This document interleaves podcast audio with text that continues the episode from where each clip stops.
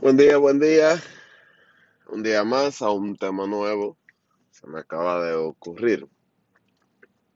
Y el tema es las metas. ¿Qué son las metas? Las metas son propósitos a largo o al corto plazo que se propone una persona, entidad o grupo de personas.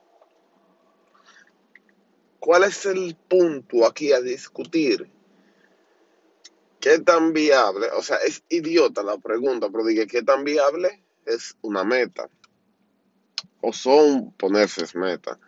Yo entiendo que es una parte fundamental de nosotros, ya que si no tenemos metas, no tenemos a dónde avanzar. O sea, no tenemos que, que no podemos saber que queremos a ciencia cierta o no nos fijamos un punto trazado. ¿Por qué?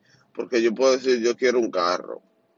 Ok, tú quieres un carro, pero ¿qué tú estás haciendo para tener ese carro? No simplemente yo quiero un carro. Hay que fijarse en meta a corto, largo plazo, dependiendo su forma de vida y, y su forma de económica dígase clase media alta, media alta, media baja, baja media, no sé cómo se clasifican, porque uno no puede arroparse más de lo que la sábana cubre. Existen muchas personas que tiran a la basura lo que es su vida porque quieren acaparar más de lo debido qué me refiero? Si usted tiene cinco pesos, usted no puede pretender o querer comprar un dulce de 10 pesos.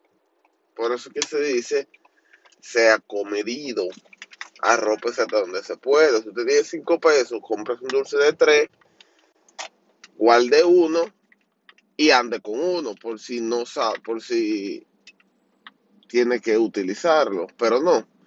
Vivimos en una sociedad muy vanidosa, en el sentido de que lo quieren todo. Y muchas de esas personas no tienen con qué, otros sí. Ahora, usted se fija una meta, una meta de decir, yo quiero esto antes de tanto. Normalmente hay personas que fijan el día o, los meses o, o, los años. Hay otros que simplemente se pro, graman o se computan para decir yo quiero un carro. Ahora trabajan en base a ese carro y todo lo debido. Pero también existe en lo que es una meta secundaria y una meta primaria. Un ejemplo de una meta secundaria, yo quiero un celular nuevo, ya usted teniendo uno. Pues si usted tiene uno y a usted no le funciona, ¿por qué cambiarlo? ¿Por la moda? No por el capricho.